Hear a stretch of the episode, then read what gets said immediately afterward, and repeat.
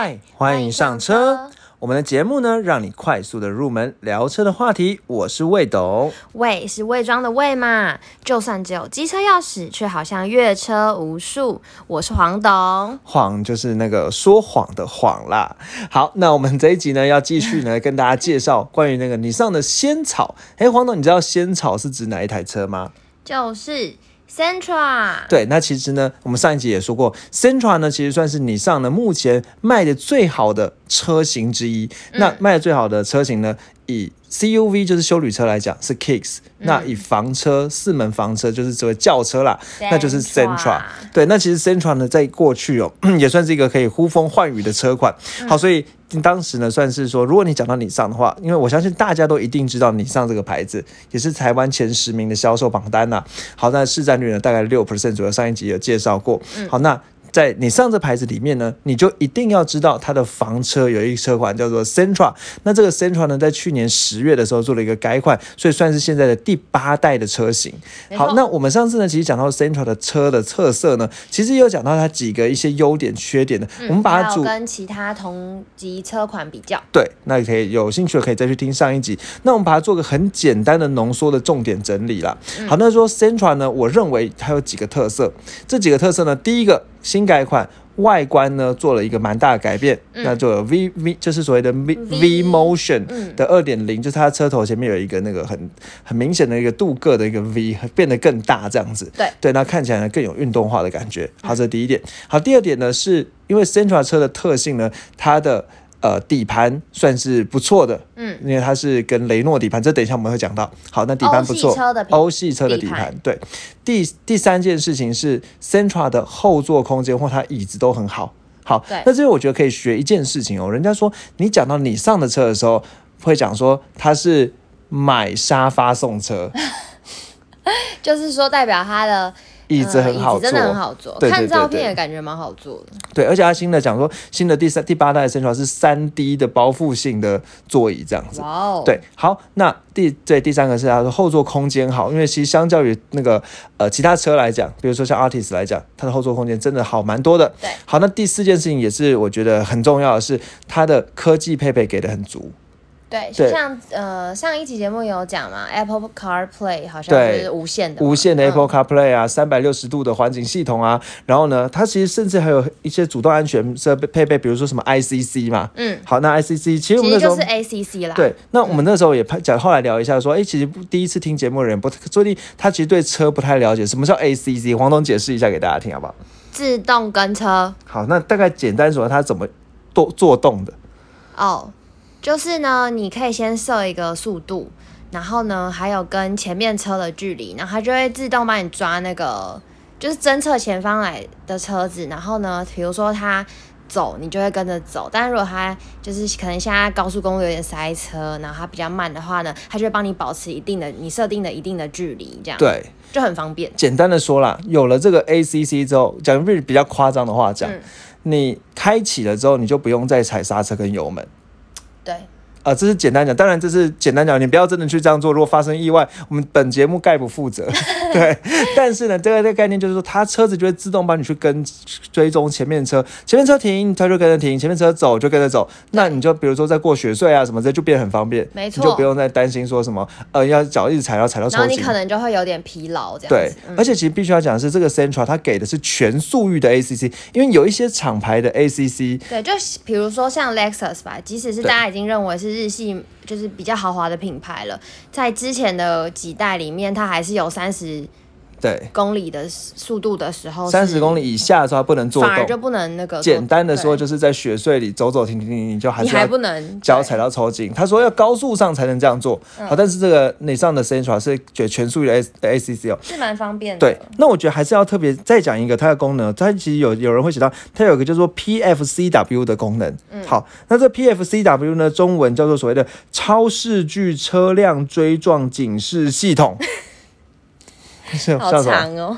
简单的说啦，这个警示系统很厉害哦，它是因为你知道一件事情，在高速公路上最常遇到的是前面突然塞车的时候，前面车停下来了，然后你没你来不及，因为晃神嘛，就直接追撞下去。嗯，对，那这个这个什么，我忘记超什么系统了，简称。好那个 P P F C W 这个系统呢，它会去看，不只是看用雷达看到前一台车，它会看到前两台车，所以等于是预先提醒，等于说前一台车在紧急刹车的时候，它就已经可以先做做动，会让你有更多的反应时间。对对对对对，那这算是一个蛮安全的贴线功能。所以复习一下四个四个特色，那这个之后再有兴趣再往回听了。那我们先讲到这。好，好，那我们接下来呢要讲一个非常非常重要的事情哦。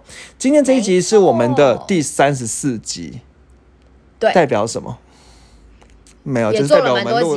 对对，每个每个礼拜大概录两集，其实也做了一阵子。对，那我觉得今天有一件非常非常开心的事情，想要跟各位听众分享。如果你还有在听，如果你是从很早之前在听的话，其实你已经并不孤单了，因为我们已经累积了一千个订阅者。阅，真的很对开，心，耶耶耶！对算是我们自己的一个小里程碑。对，没有想到是在这一集里面破这样子。没错，对，那一千个订阅呢，其实大概八百个是在那个 Box Box，上，我们真的要对很感谢对，感谢 Mr. Mixer Bus。然后另外呢，大概有一百多个是在 Apple Podcast，在 Spotify 上，或者是对 First Story，对，然后另外大概有四十几个是在 First First Story 上面嗯这样子。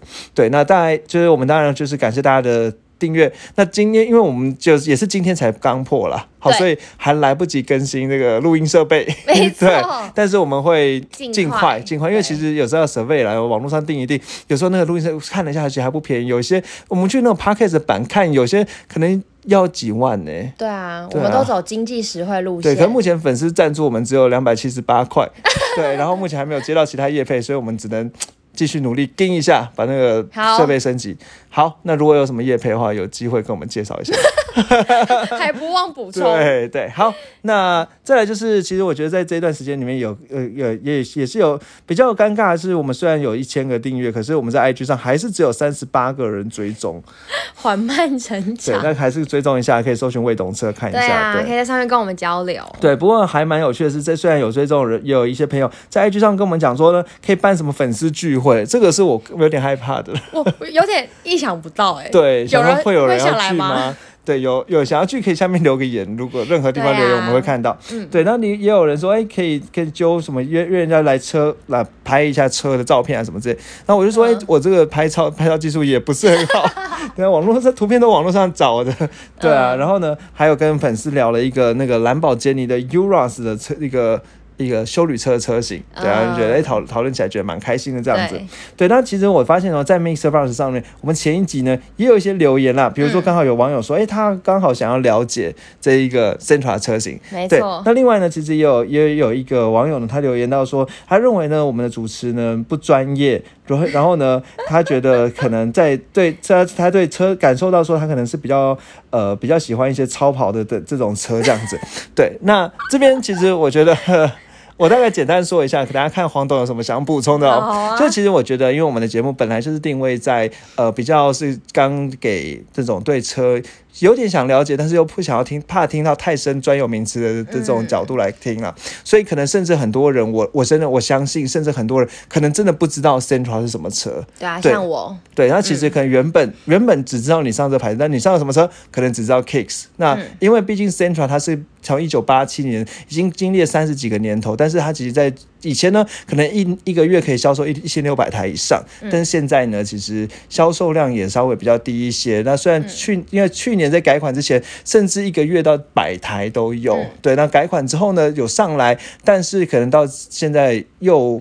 后继呢，相对而言比较没有那么的被人家重视，而且其实要讲一件事情是，我我在观察一个数字哦，就是说 Centra 的改款呢，它其实去年十月六号的时候发布，但是当当当个月十月十几号有另外一场一款车 Toyota 的 Corolla Cross 也发布，嗯，好，但是其实相对而言，这两台车的后面的命运就有一点差蛮多的，但他们其实也是不同的车型对是不同的车型所以其实其实现在本来比较当道的就是对。CUV、SUV，所以本来也会有这样差。但不得不说，其实 Sentra 它可以经历了，像我们等下就会讲到，它有八代，对。代表其实它在台湾的市场还是很被大家接受，还是有非常多始终的就是呃车主吗？对，对或者是听众，或者是可能是对，可能我们的听众就刚好是对这样子的，对。但其实对我来说，我的话，因为我本来就是定位在一个，我本来就是黄懂嘛，我本来就是没有那么懂。对，然后听到一个新的不知道的事情的时候，可能就比较多会想要去呃验证一下他到底这样讲对不对啊，什么这种感觉。对，对但是没有要就是就是 diss 这台车的意思啦。对，对但是其实我们还是非常谢谢各位听众的回馈的意见。我觉得看到留言其实都很开心。对，不管代你聊什么，我们都蛮开心的。对，对但是我们就只是呃介绍各车款啦，然后不管有你有什么样的意见，其实我们都还是很欢迎交流。对对，对，然后也感谢能够提出各种意见来跟我们分享讨论。好那我们接下来呢，就赶快事不宜迟，继续讲，不然我们就来不及把这个重要的东西讲完了。好，黄总，你知道吗？Central 这个车型哦，以前在你上的时候，它其实会有一个中文名字，这个比较少。你说是仙草对不对？其实不是哦，仙草虽然现在官方的你上也在那个宣传海报里讲说仙草给满给大杯，它的,、哦的哦对官方的海报就这样写，但以前它其实叫做煎冰。啊，嗯为什么？嗯，就环保小煎饼的煎饼了。哎、这个词大家会觉得很老派吗？好，它以前叫啊煎蛮俏皮饼，对对对，那煎饼哦，那刚才之前其实有讲过，它是一九八七年的时候，玉龙呢从你上引入台湾的哦、那其实我觉得必须要讲的是，这个一九八七年或者是一九八零年代、一九九零年代那个时候呢，对台湾人来讲，汽车其实其实是一种奢侈品。你可以想象啦，因为可能汽车很多时候其实。根本就不需要搭汽车，呃，开汽车，搭大众运输啊，坐坐捷公车啊、捷运啊、机车啊，所以有时候有汽车好像是一种身份的象征，嗯。或者是说，如果你觉得，哎，你到了下一个阶段的时候，你必须要有房有车，好的这种行头，嗯对不对？好，所以当时因为台，所以台湾人可能一个家顶多就是一台车，嗯那一台车就要兼顾所有家人的所有需求，需求，所以就变成说，这个车并不是可能只是自己在开，或者是或者是你不能只重外形好看啊什么对它其实，所以它定位就变它功能取向蛮重的。对，变成在家庭的定位这样子。好，那所以那个时候呢，就引入这个 Central 的这个车型，它一开始就定位是定位在家庭哦。好，那其实我觉得必须要讲的是，这个你上呢，在引入 CENTRA 的时候，这个 Sentra 它在它并不是在日本，它并不是真的叫 CENTRA，它有别的名字。好，不是别的名字等一下之后再说。反正总之呢，它在台湾或者是一些其他地区才会叫 Centra 这个名字。那你上的这个厂牌必须还是要讲一下，因为它其实最它就是应该说在台湾就是玉龙。好，在台湾是玉龙。那这个玉龙呢，刚才讲说一九八零年代的时候跟你上合作，那其实这个玉龙跟你上呢，它的合作最早可以追溯到一九五七年。哦它是蛮早以前，最早最早的台湾汽车品牌。那我们之前其实，在介绍那个呃那个什么车啊，就是呃那个那个叫什么发财车吗？对发财车的时候，其实就已经有介绍过。那时候台湾三家厂商最早最早就是玉龙那个严庆林，那个时候什么这蒋介石说引擎自救国，嗯那时候就开始了。好，一九五七年的时候开始跟那个你上呢签上签订技术合作。嗯那后来呢，其实为这边有有一个蛮有趣的事情是，玉龙呢其实先先后后呢还。跟很多个还帮了很多品牌来做呃总代理。好，除了你上之外啦，像很多欧洲的品牌，好，它跟通用汽车也也有合作过。好，那跟一个叫做所谓的呃，就是雷诺这个品牌也有合作过。哦，好哦，那雷诺这个品牌呢，可能大家比较不熟悉，它其实是世界的前三大的车厂。好，欧洲应该是欧洲的前三大车厂。哦那雷诺这品牌呢，其实我觉得有趣的是哦，这雷诺品牌它其实后来就是有买下这个日本的尼桑，嗯对的股份。嗯，好，所以其实你上啊，或者是然后他再用尼桑呢，再去转投资米珠必须三十几 percent 的股份。嗯，好，所以你上啊，米珠必须啊，它其实更上游都是雷诺。哦是哦，因此，人家会说，哎，去看那个你上的车的时候，他会一直强调说，哎，这是雷诺的技术，雷诺的底盘欧系的底盘。原因原因就是因为它其实雷诺跟你上的有技术的互相共同互通技术，嗯对，所以才会特别把这个底盘做的比较欧系一点。嗯，好，这样子有没有感觉到比较懂？好，那雷诺是哪一家呢？哪哪个哪一应该说哪个地方哪个国家的品牌呢？德国法国。是哦，对，所以它其实是法国的时尚，法欧洲法国的浪漫情怀。好，反正讲一些无聊的字哦 这种是最硬 要赘述的形容词啦。好，那讲回来了，好，所以呢，这个你上呢，它应该说这个 Sentra 的车型呢，它是一九八七年的时候引引进台湾哦。那累在台湾呢，其实累积到大概是五十万的这个销售车，五十万台的销售量哦。好，那其实这个你上呢，它一九八七年引进台湾，但是它的第一代在一九八二年的时候，日本就把它做出来了。好，那它其实。但是因为台湾没有引进，那个时候代号就所谓的 B 十一。这边听一下，如果你对车有兴趣的话，你可以记这个代号。好，那到了一九八五年的时候，第二代的 Sentra 呢推出来，那个时候叫所谓的 B 十二。好，那 B 十二呢，其实玉龙呢当时把这个你上的 B 十二引进的时候，它有两种编程，一种是一点三，一个是一点六。那当时我觉得很特别，是一点三的车，它把它叫做 Sunny，一点六才叫做 Centra。哦，对。那这个桑尼这个品牌呢，其实在有一些地方，嗯，就是你你上呢也是用这个桑尼在当做 Sentra 来卖，所以 Sentra 这个车哦，在在世界各地它有不同的名字，有些地方叫做桑尼，有些地方叫 Sentra。等一下，其实还有看到一个 S 开头，这个我不太会念的，都要 S 开头就对了。呃。那还有别的开头，好，等一下我们会再继续讲下去哦。好，那这是最早最早，所以其实台湾第一代的你上的并没有引进，那引进了。那当时呢，我觉得特别的地方是玉龙把它引进了之后变成国产车，但这个国产车它并不是挂着你上的 logo，你仔细看一下，你会发现它挂着玉龙的 logo，那个 logo 就写着玉龙这样子。好，那到了一九九零年代那个时候呢，其实其实应该说一九九零年的时候，那时候第三代的 centra 出来，简称代号 B 十三。那这 B 十三的 centra 呢，呃，引进台湾之后。其实比较特别是，它可能开始使用了一点六呃一千一样是呃一千六百 CC 的喷射引擎这样子，那一百四十一百一十匹的马力这样子。好，那大概呢比较特别的地方是，它其实也有所谓的 ABS 的防锁式刹车，这东西稍微稍微听听就好。那我觉得比较特别是，你要讲到 Centra 这个车型呢，你一定要讲到一个国家叫做墨西哥啊？为什么？他们很爱是不是？因为墨西哥应该说，这虽然是一个 Sentra 有趣的历史啦。那这个墨西哥呢，它特别的地方是，其实因为刚才讲第三代的 Sentra，它是一九九零年生产嘛，对不对？一九九零年开始，但是其实一直到二零一七一六年，嗯，墨西哥都一直在生产第三代的 Sentra。所以它生产了三十几年，对，生产一直生产，就是那个 B 十 B 十三这个这个这个，从一九九二年开始在墨西哥生产之后，就一直生产生产生产到二零一六年，被政府停规规定说，哎，这个不符合安全法规才停产。那总共呢，其实生产了两百四十万辆的车在墨这个第三代的这个 Central 的墨西哥。那比较值得一提的是，当时在墨西哥的这个 Central 呢，它也不叫 Central，也不叫 Sunny，它叫一个叫做。突出的这个词哦，那 T S U R U 这样子，突入，突出不知道，粗俗不知道，那它是日文的鹤，就是那个。丹顶鹤、红鹤的那个鹤的意思哦，对，那我也不知道，所以我我这边要讲的说，这个 Central 有时候可能我们会觉得，应该是这个名字台湾念的很习惯，仙草啊什么之类的，但是其他地方不一定，它不是放诸四海皆准的，只有也许你可以把它当成常说，可能只有台湾人比较知道 Central，在国际你跟老外讲 Central，他会说呃 What 之类的。好，那接下来呢？这怎么了？没有，感觉起来比较像在超跑上讲话。好，接下来呢？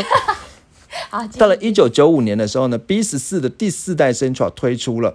那当时，呃，当时呢，这个第四代 Sen 第十第十呃 B B 十四的这个 Sentra 呢，它其实特别强调它是与家庭的关概念密不可分这样子。那其实当时呢，我在之前讲说，它也有非常脍炙人口的一个 Sentra 的广告。好，那。当时其实我觉得拍了非常非常多广告，那有一个广告呢，就是父亲篇呢，它其实强调就是有一句话，那这句话呢，可能到现在都还是有人听过，它的专有这这个广告台词叫做“我是当爸爸以后才开始学会做爸爸的”。哎，黄董，你有听过这样的歌的台广告台词吗？没有哎。好，那我们就来听听吧。我是做爸爸以后才开始学做爸爸的。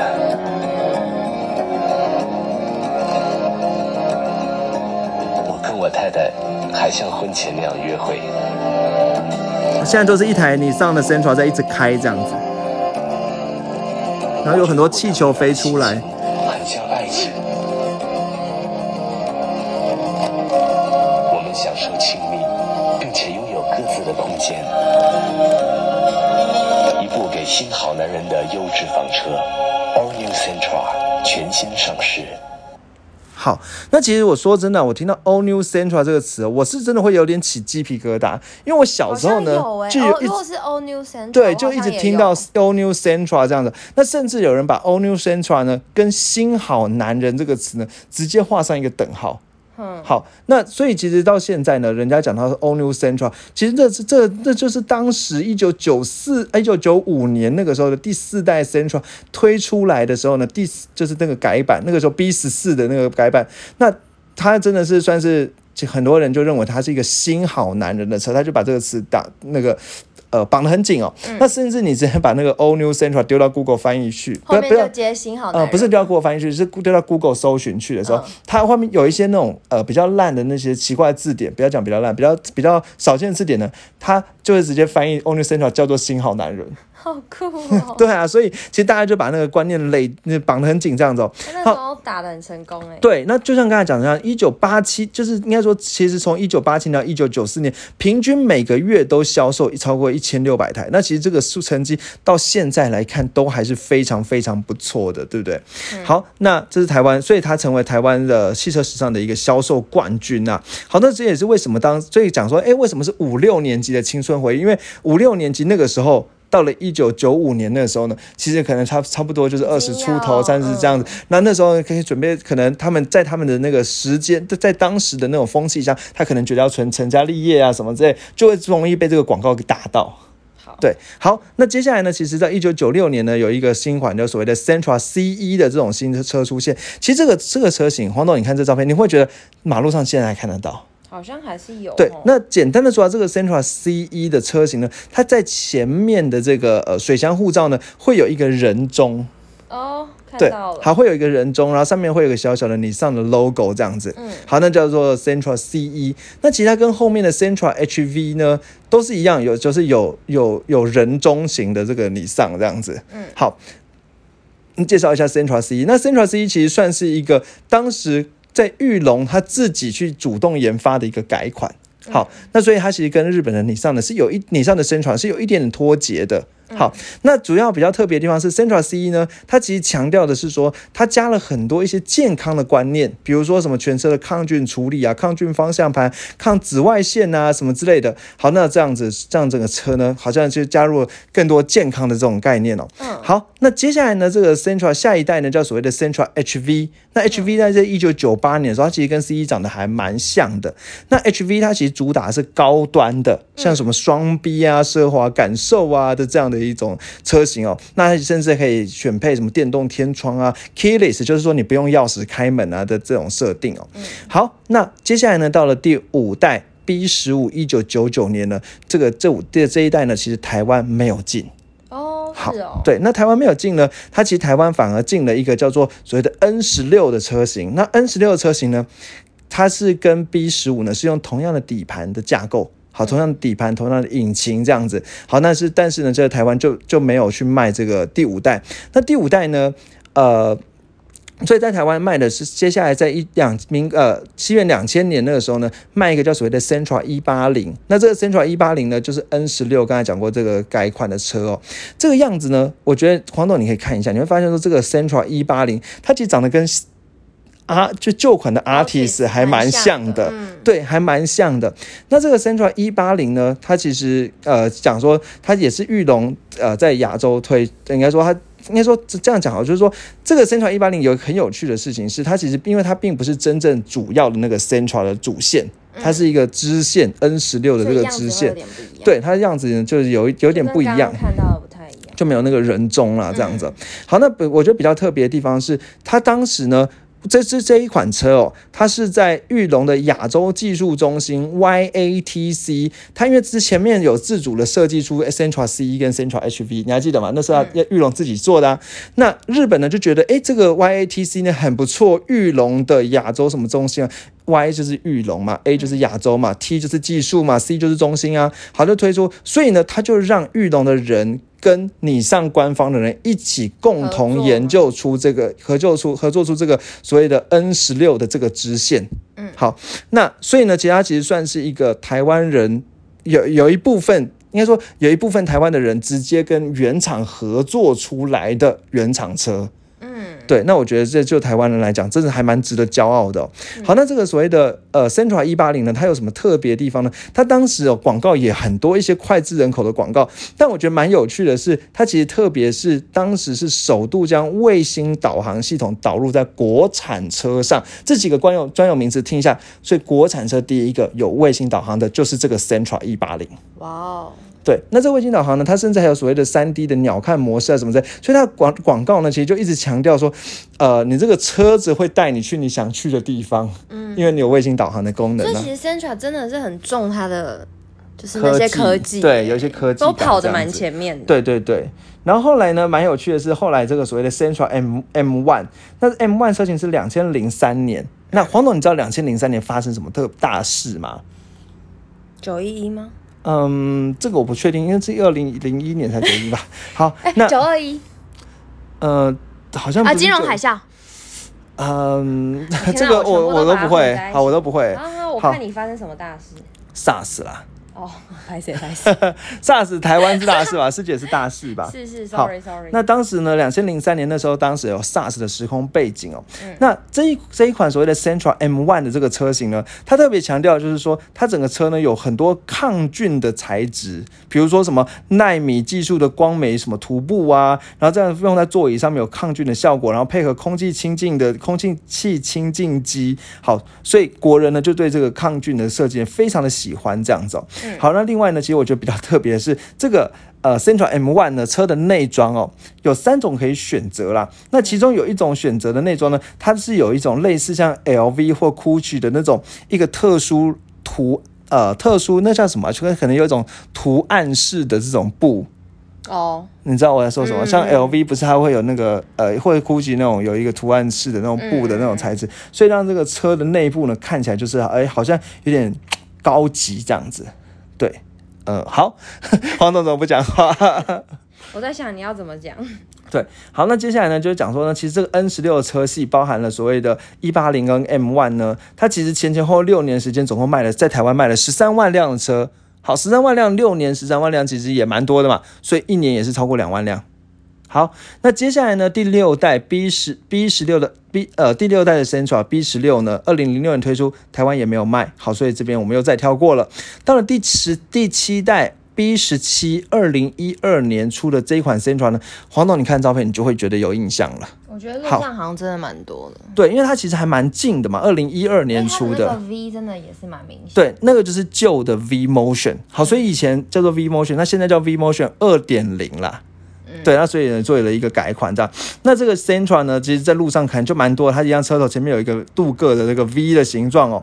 好，不过这个 Sentra 呢，当时比较大的问题是，非常多的网友反映它的变速箱有问题。又是变速箱，对，而且这样蛮蛮特别，是因为之前不是一讲说，SCVT 变速箱没什么问题，嗯，对，但是这个的打脸未懂，大家听过，因为这个就是 CVT 变速箱出问题。哦好，在二零一八年的时候呢，就有人呢在网络上呢，在一些车车友社团讨论啦，就说它的变速箱呢会有各种抖动啊，或者是变速箱那个引擎的转速呢上突然上上下下啊的这种情形。好，那就会觉得这个车好像突然发疯了。那每次呢回原厂修的时候，原厂都说哦这只是一个个案而已啦。好，所以所以就叫这个车主呢不要太紧张。好，所以就不让这个事情闹大。但是后来呢，其实太多车主发现说，哎，其实很多从二零一三到二零一六年车呢都有变速箱问题，而且二零一四年式的车呢非常多，好，几乎可能占有问题的一半以上。好，所以后来呢，这个你上呢就做出来做一个灭火的动作，那就说呢，呃，它提供了变速箱本体八年的免费维修。好它年蛮久的。对，因为你知道一件事情，一般的车可能保固是保三年，那可能有些延长保固到五年。好，但是呢，它其实是变成八年的变速箱免费维修，去把这件事情呢去抚平了这些网友的众怒，因为很多网友甚至直接去你上去抗议了。好，所以如果你要跟人家聊聊聊你上的车，聊聊 Central 的话，那因为通常来讲，如果它不是最新的 Central，那很可能就是前一代第七代的 Sentra，、那第七代 Sentra 这个时候你就可以跟他聊一下变速箱。对，就是讲说，哎，变速箱那个时候有没有遇到问题啊？后来有修吗？那他可能如果今天的亲身经历的话，他说你上官方是说啊，这变速箱比比倒不像之前讲的那个呃 Focus 的 PS 变速箱，什么会突然停下来什么之类的。著名的有问题。对，不倒不会这突然停下来什么之类的。好，但是呢，它其实是会呃，可能怎么讲，就是说它可能会引擎的转速会动来动去这样子。好，那然后呢，车速呢会变慢，好，但是呢，你还是不会去影响到问安全问题啦。好，那接下来刚才讲过，其实又讲回来，接下来剩下呢就是第八代了。好，第八代呢就 B 十八，是从二零一九年的时候呢，就呃就是我们二零一九年推出，然后去二零二零年的十月的时候呢，就正式的呃开放，就正式的在台湾呢开始发销售这样子哦。好，那这个第八代的 Sentra 呢，其实我们前面也介绍过。好，最后呢，我觉得补几个数字啦，就是说，哎，那个 Sentra 的一台车大概到底多少钱哦？那以台湾来讲，分成三个编程。好，那旗舰版是最低的，嗯，尊爵版中间，尊爵智驾版版好是最最最高的，对对对对对。好，那一般来说啦，就是其实我觉得这我自己也很难记，为什么旗舰和比尊爵还差？听起来旗舰不是很完整吗？尊爵不凡呢、所以那比较厉害啊。那旗舰为什么是最差？旗舰不是很很很屌吗？可是都尊爵嘞，好很，厉害。好，这这这我真的也分不出来哦。嗯好，那不过呢，就是旗舰版呢是一呃七十三点九万这样子，嗯好九万七十三点九万起。那尊爵呢是七十九点九万起，好，像差了六万这样。嗯那最尊爵尊爵智驾呢是八十三点五万起这样子、好，那其实你可以仔细看一下，它差别差在哪呢？那其实它的动力都一样，排气量都是都是一点一千六百 CC 哦。那之前上一集有讲错，那我们在上一集的那个字卡下面有修正，它没有一千八的版本，都是一千六百 CC，马力呢都是一百三十八匹马力。好，那油耗呢十七点七呢还不错，表现那不错对，表现都还不错。那尊爵尊爵版比一般的旗舰版多了，就是一些安全主动安全的配备。哦，对啊，什么盲点警示啊，什么驾驶注意力集中啊，好三百六十度环景啊的这些配备。我觉得真的是要给它买起来。对，所以我觉得如果你要考虑的话，可能至少是因为你要，因为应该说，其实像这种三百六十度环境，跟之后的二手车价其实都会有关系。对对，所以其实可能至少要尊爵版以上。那尊爵智驾版呢，再加上它可能有变成十七寸的铝圈啊，然后有更多更多的倒车雷达啊什么之类的，然后呢，液晶一幕呢变得更大一些这样子。好，那至于想要选哪些版本呢？这并不是我们这个节目主要讨论范围，只是你之后听完之后，你至少可以跟人家讲一下，说，哎，你好像懂了这台车这样子。好，那我想呢，我们今天介绍呢到这里哦。嗯好，如果呢大家至少听完之后，我想你可以去唬烂一下你朋友，说，哎、那个，哎，我搞不好我好像你的朋友就是开一台 Central，对我好像蛮懂这个 Central 的，嗯然后可以跟。他聊聊你第几代对，啊？你知道那个以前 Central 是怎么来的吗？之类的，你知道他其实曾经也算是台湾之光，因为有台湾的团队到做的太好，好到被日本总公司叫去研发合。作，对对，那这也是我觉得蛮厉害的。好，那这是一个，然后如果朋友们觉得有趣，可以跟他介绍我们的频道了。对对然后再来就是 IG 订阅起来，然后很欢迎私讯我们，或者是直接在我们贴文下面留言都可以。好，对，还有最后一件事情是感 Apple 谢 Podcast 对，哎，我们多了一个五颗星的评价，对，很谢谢他，对那也麻烦大家 Apple Podcast 刷刷起来。好 好，那我们今天节目到这里哦。嗯啊，对，我们刚刚很快很快介绍一下，我们下一集呢会跟大家讲一个。涉水深度的问题，讨论一下说，一个汽车呢，呃，这在可以可以应该说在淹水的时候，怎么可以怎么去判断那个水呃会压过哪里，就是怎么样压到哪里是危险的。那另外你涉完水之后，你要注意哪些事情？没错好，那你可能以后在越野的时候，你可以跟有这个知知识之后，你会觉得诶蛮有趣的这样子。好，好那那我们下就到这里了集见好喽拜拜拜拜。